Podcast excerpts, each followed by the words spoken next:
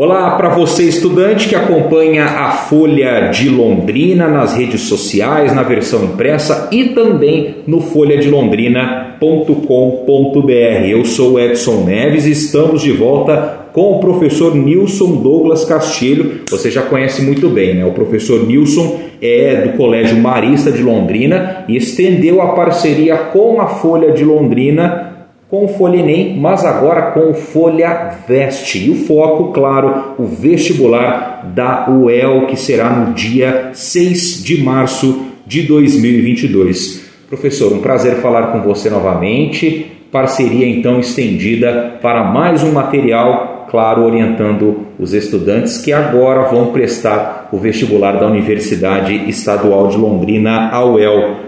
Professor, a UEL ela teve uma mudança no formato, mas a gente fala sobre isso em uma outra oportunidade. Pandemia, a gente sabe que tudo virou do avesso, né? Mas para a gente falar algo com relação aos conteúdos, até como um efeito de comparação para o Enem, é necessário virar a chave, digamos assim. Então, os alunos nos últimos meses eles focaram seus estudos para um tipo de prova que é o Enem. A gente sabe que tem todo aquele contexto, uma prova do governo federal e tudo mais. E agora para a UEL, algo mais municipalizado, algo ali institucionalmente diferente, mas que atrai gente de todo o Brasil. Como que os estudantes devem fazer essa transição e passar por ela de uma maneira mais saudável? Prazer falar com você novamente.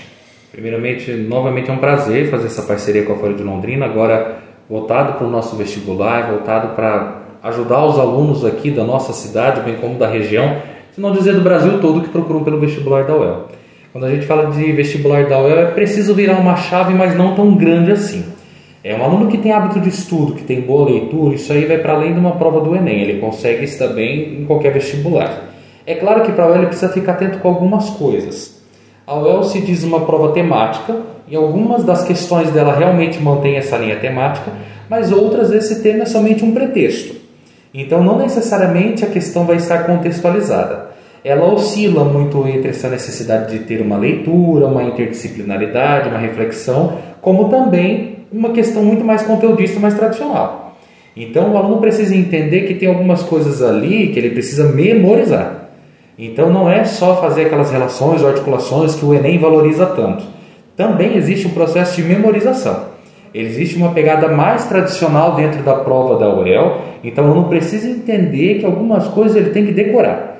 É, alguns podem até dizer assim: ah, isso não promove aprendizagem, isso não é certo. Realmente não promove, mas é o trabalho que a UEL vem fazendo com o vestibular dela. Então é importante que o aluno tenha isso em mente, que nem tudo será contextualizado, ele tem que ter conteúdo, e é conteúdo pelo conteúdo de algumas dessas questões. Então essa chave o aluno precisa virar sim. Por exemplo, o que, que seria algo passível de memorização por parte do aluno? Muitas vezes, quando, por exemplo, numa questão de exatas não tem uma aplicabilidade necessariamente no dia a dia. É uma aplicação de uma fórmula, ele tem que saber qual é essa fórmula e colocar em prática para desenvolver um cálculo. Simples assim. Não vai contar a história que o João comprou Exato. tantas maçãs, tantas peras e tantas outras. E não vai ter necessariamente um texto muito longo para contextualizar uma situação ou uma aplicabilidade daquele no conceito do dia a dia que o aluno possa encontrar. No caso de linguagens, com língua portuguesa, há questões em que simplesmente o OEL pede para que se identifica. Aqui se refere a um pronome dentro do texto. Qual é um pronome isso ou aquilo? Nada mais. Uhum. Não são, por exemplo, aquelas situações problema Não, que é típico do Enem. Nem sempre tem situações problema. As, algumas das questões elas estão nesse nível de identificar e de problematizar e colocar em prática um conceito, um conteúdo daquela matéria específica. Então quer dizer, professor, dependendo da situação, a UEL ela vai mais ao ponto do que o Enem? Ela não, ela prima por uma boa leitura sim, mas ela vai mais ao ponto por não exigir tanta articulação não significa que seja uma prova pior ou melhor que o Enem. É um outro estilo de prova.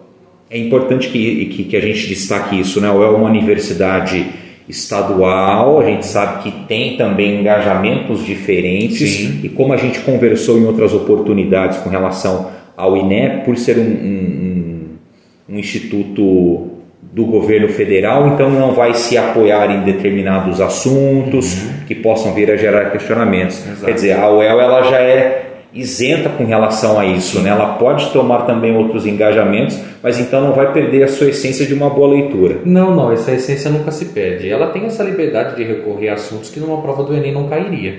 Exemplo disso foi o que cobraram no passado na prova do, de redação, voltado completamente para a situação do coronavírus, da pandemia. Coisa que o Enem jamais iria cobrar ou colocar numa situação tão polêmica. Então a UEL tem essa liberdade, por ser uma própria instituição de dentro da universidade, uma organização, a COPS, que elabora essa prova, ela tem essa autonomia e tem uma tradição nessa prova. E essa tradição precisa ser mantida no estilo de questões, na forma como ele é cobrado. Então o aluno pode esperar não sair tanto daquele estilo de prova com a qual ele já estava acostumado. O que pode modificar é a quantidade de conteúdo por componente ou por matéria, por assim dizer, que possa vir a ser cobrado. O que, que seria o foco então da prova da UEL? A UEL, ela, historicamente, houve provas em que ela valorizou muito a parte das humanas. Então ela valorizava muito filosofia, sociologia e arte. E tem algumas coisas que são meio que clássicas caírem na prova da UEL. Então se você pega arte, provavelmente vai cair ali um Pablo Picasso provavelmente vai cair algo que fale da, da arte brasileira. É, é algo meio que recorrente durante essa prova. Agora, nos últimos dois ou três anos, ela trouxe algumas surpresas, com um foco maior na área das exatas ou das biológicas, ou cobrando alguns conteúdos que não eram tão evidentes ou não eram tão recorrentes dentro dessa prova, como estética em Kant, que caiu nos últimos anos em filosofia. Mas é, nada que fuja daquilo que o aluno não tem condições de fazer.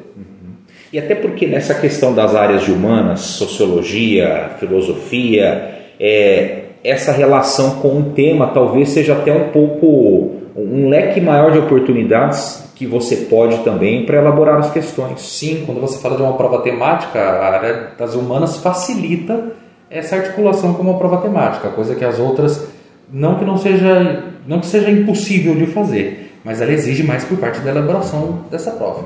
E, por exemplo, na área das exatas, é, é o ponto que a gente conversou sobre ir mais direto, então Exato. de não ter tanto contexto, porque na questão das humanas, eu acredito, professor, tem ali uma imagem que você possa se basear, uhum. uma questão de arte, você vê ali uma obra, aí talvez te peça então as principais características ou contexto histórico subentendido ali. Talvez nessa questão das exatas, então, é, é justamente mais conteudista. Sim, é bom ficar atento que ela cobra muito a questão de raciocínio lógico e probabilidade.